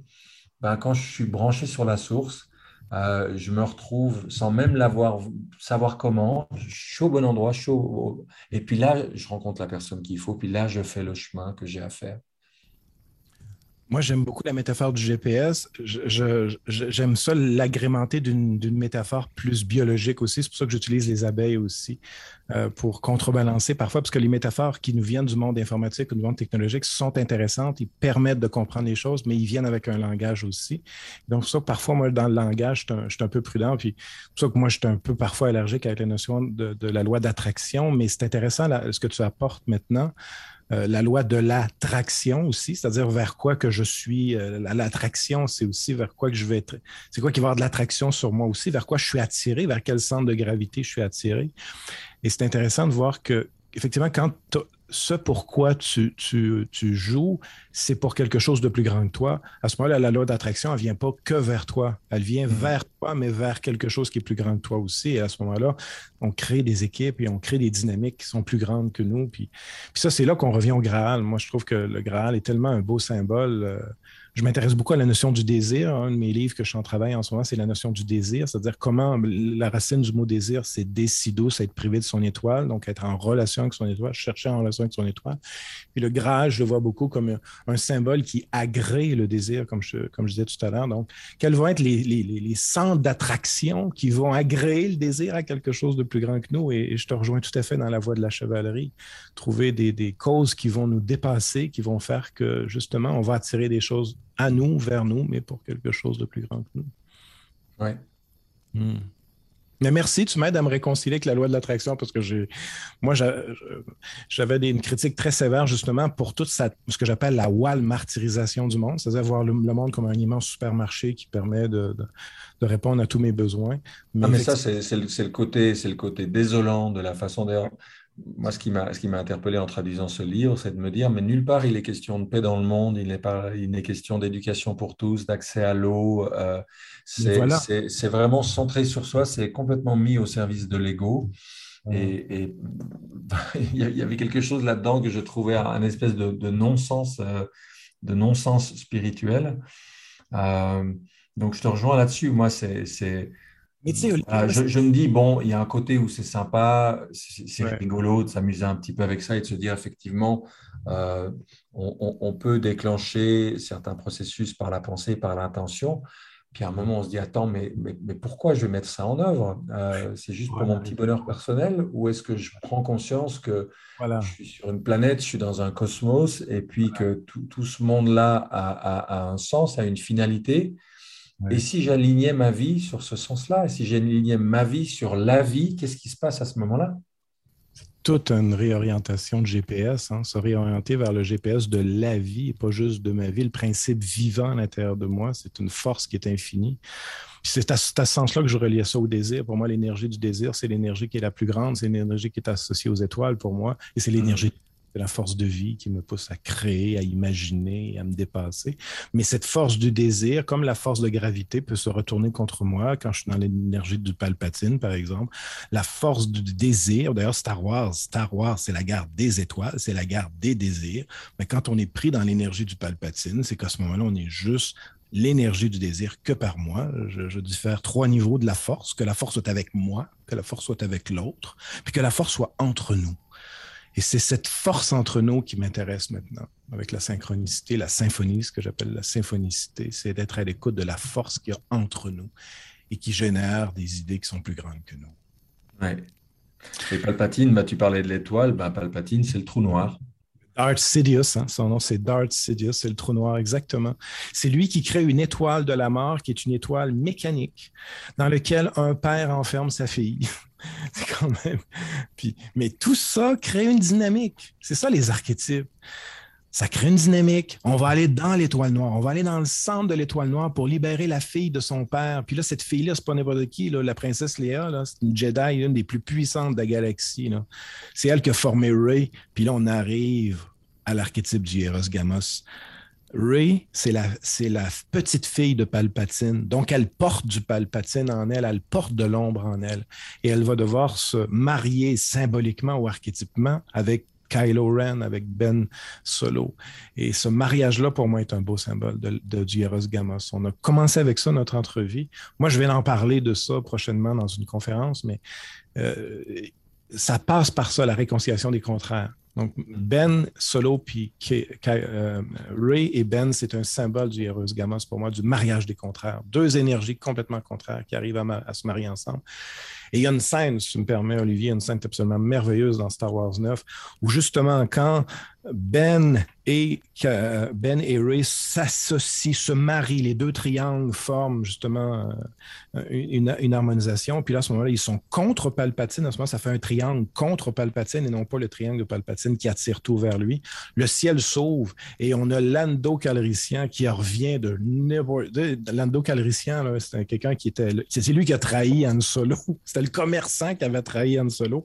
Puis là, la parole de, de Lando Calrissian, elle est absolument géniale. C'est There's more of us. Il y en a plus de comme nous. Mais comme nous, pas dans le sens raciste, mais de, il y en a plus de gens qui s'intéressent à la force entre nous. En tout cas, moi, je trouve que même, même, si des fois les films hollywoodiens ont dit que ça, moi, Star Wars, c'est une grande mythologie pour nous, nous rappeler l'importance de la force entre nous. Alors, tu es allé plus loin que moi parce que moi, j'avoue que j'ai décroché après les trois premiers. Euh, voilà, J'étais tellement désolé quand j'avais commencé à regarder la suite, puis j'ai dit Attends, mais, mais, mais, ça redémarre à zéro. Ils n'ont rien compris, ils n'ont rien ouais. appris, ils refont les mêmes bêtises, ils repartent comme en 40. Parfois, il y a un retour à la bêtise pour c'est un peu ça, le Matrix, on vient de le voir aussi, là, un retour à la bêtise, un retour pour dire, OK, là, on revient, mais on connaît ce point-là pour la première fois aussi. En tout cas, pour moi, j'ai vu l'archétype d'Hieros Gamos, le mariage sacré des opposés. Oui, oui j'entends ça. Alors, je n'ai pas, vu pas vu les épisodes dont tu parles, mais... Neuf, tu, tu, tu juste avoir l'épisode 9, mais en tout cas, éventuellement, mais ça, c'est une métaphore filmique. Mais actuellement, où on est aux prises avec un virus de type palpatinesque, parce que le virus, en ce moment, c'est pas juste le COVID, c'est la peur. Hein. Ouais tu le vois autour, hein, c'est l'effet de la peur sur nous. Quel effet a la peur sur nous? Et, et ça nous casse. Moi, je disais les COVID, hein, les COVID, ça nous casse dans nos grandes cassures. Puis la plus grande cassure, c'est entre le masculin et le féminin, moi, j'ai l'impression en ce moment. Moi, j'ai trouvé un nom pour les années 2020-2021. Ah oui? Euh, je ne sais pas si ça sera retenu. J'aimerais que ça soit retenu par les historiens, mais je ne sais pas si je vais y arriver. Je, je, je pense qu'on pourra appeler ça les années vertiges. Ah, parce qu'on ne pense qu'au vide. Ah, c'est très intéressant. Puis tu sais que le, le vertige, c'est à la fois un désir et une peur de tomber. C'est un mélange des deux. Hein. C'est Kundera qui disait ça, Milan Kundera. Le vertige, c'est à la fois j'ai peur, j'ai peur, j'ai tomber, mais je suis fasciné par la chute aussi. Ouais, ouais. Ah, je trouve que vertige, ça correspond tout à fait. Ah oui. J'espère aussi oui, que ce mot-là va être retenu comme. Puis moi, je rajouterais le vertige virtuel aussi, parce que dans le virtuel, il y a, il y a toute cette frénésie on ne sait pas comment composer avec le virtuel. Puis ça peut être un espace d'individuation. Comme là, en ce moment, ce qu'on fait, moi et toi, puis avec l'auberge, avec le groupe, l'Internet peut être un espace d'individuation, mais l'Internet peut être un espace d'araignée, comme je t'ai montré tout à l'heure, ben, comme tu connais aussi. C'est. Hmm. Puis, puis, pour revenir à Star Wars, où est-ce que Lando Calavrician trahit ses chums? C'est la ville des nuages, le cloud. L'épisode, hein, deuxième épisode dans, dans la série qu'on a vue, c'est là qu'il trahit ses amis. Mais cette trahison, de Lando pour ses amis, parce qu'il a dit OK, j'ai peur d'Arvada, tout ça, je vais. Puis là, c'est Han, Solo qui se retrouve dans un bloc de glace, se retrouve Mais tout ça, c'est un parcours héroïque aussi. Donc, quand on prend du recul, finalement, tout, peut être nécessaire si on a l'imagination pour euh, intégrer les contraires. Ben, écoute, je ne veux pas, voler trop d'espace, euh, ni de temps. Euh, est-ce que d'autres personnes qui aimeraient intervenir sur tout ce qu'on vient de se dire? Euh, que j'amorcerai la fin de notre rencontre? Je peux intervenir? Oui.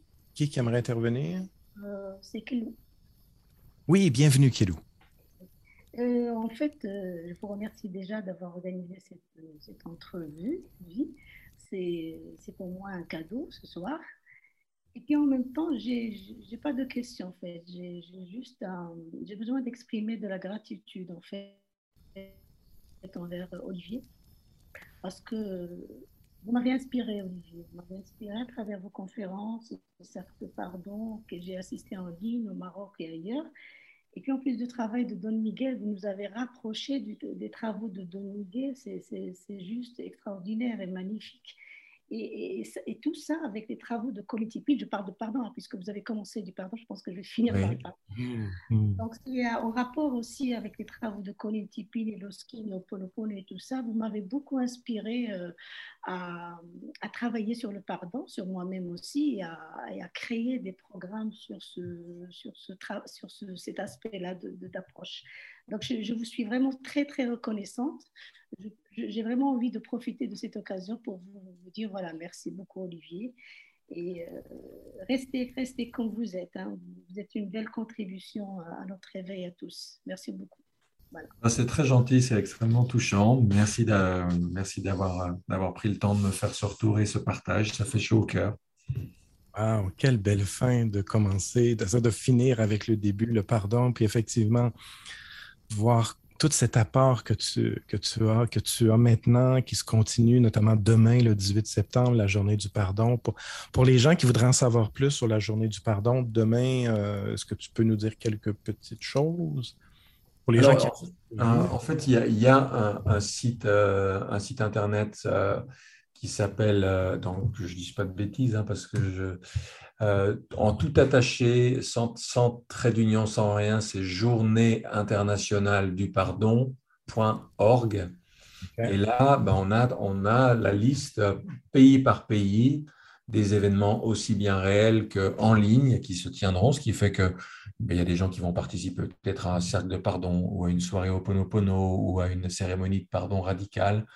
Et puis il y a des gens qui seront chez eux euh, loin de tout, mais qui pourront participer à une méditation de pardon en ligne, à, des, à différents événements comme ça euh, sur Internet euh, qui permettront de se sentir reliés à travers la planète. Là, je n'ai pas compté, mais je pense qu'on est à, pas loin de, de, 20 pays avec cette année plus de pays d'ailleurs en, en, Afrique que les, les, années précédentes et plus de pays en Amérique du Sud.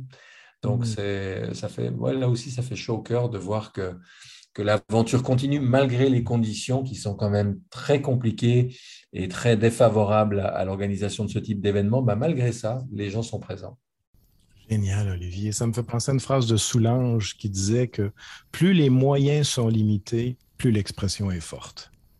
Oui, et ça, ça m'évoque euh, pour le coup André Gide qui disait L'art se nourrit de contraintes et meurt de liberté.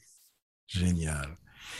On va se laisser avec cette phrase, puis aussi sur cette, euh, cet espace Genesis pour les gens qui aimeraient en savoir plus aussi. Tu offres des ateliers ou des, semaines Genesis.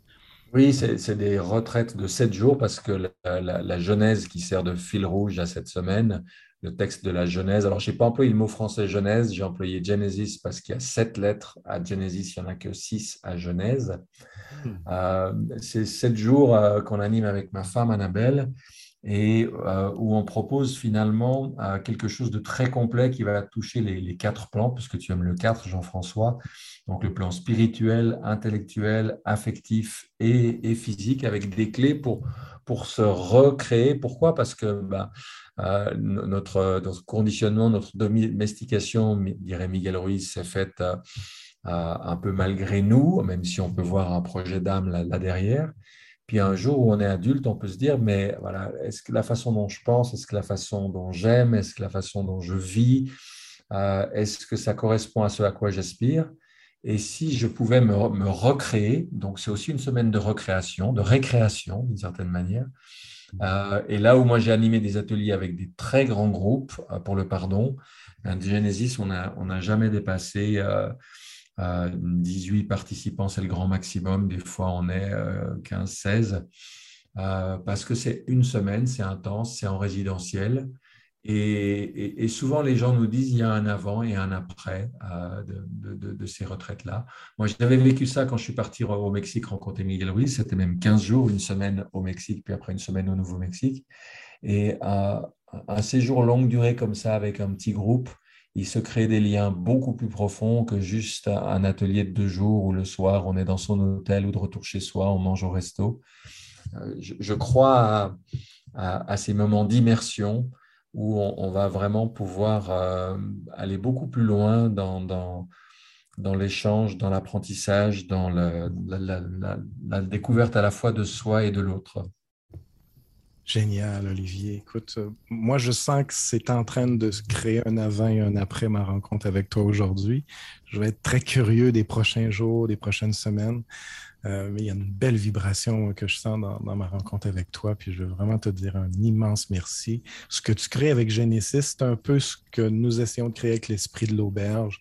C'est vraiment des petits groupes, des petits espaces où on réfléchit ensemble, où on vit des expériences ensemble, mm-hmm. qui, dans le fond, font en sorte qu'on espère que le virtuel va pouvoir être sacré finalement. C'est notre souhait et qu'on va pouvoir retrouver un, sens de jeu, de jeu, de créativité entre nous à une époque où on en a grand besoin. Alors, un, immense merci, Olivier. Euh, merci aussi beaucoup, Jean-François. Je suis ravi qu'on ait euh, réussi comme ça à se, à se retrouver, à, à, faire connaissance, à faire un bout de chemin ensemble. Donc, euh, un grand merci à toi. Un grand merci. Puis, te salutations de Marilou Brousseau, qui est une bonne amie à moi, que tu connais peut-être, Marilou Brousseau. Le nom me dit quelque chose, mais alors je ne remets pas de, de où, de comment. Donc, euh, Marilou, tu vas en entendre parler bientôt. je me demande si ce n'est pas quelqu'un que j'avais rencontré à Montréal. Voilà. Marilou, c'est une grande dame aussi qui, tourne autour de l'auberge en ce moment, mais il y a quelque chose qui me dit que tu vas en entendre parler bientôt. Grand merci. Donc, euh, merci à tous les gens qui ont participé à cette activité. Donc, Oui, merci à tous et à toutes. Et puis donc, à très, très, très, très, très bientôt. À bientôt. Super. Bye. Bye bye.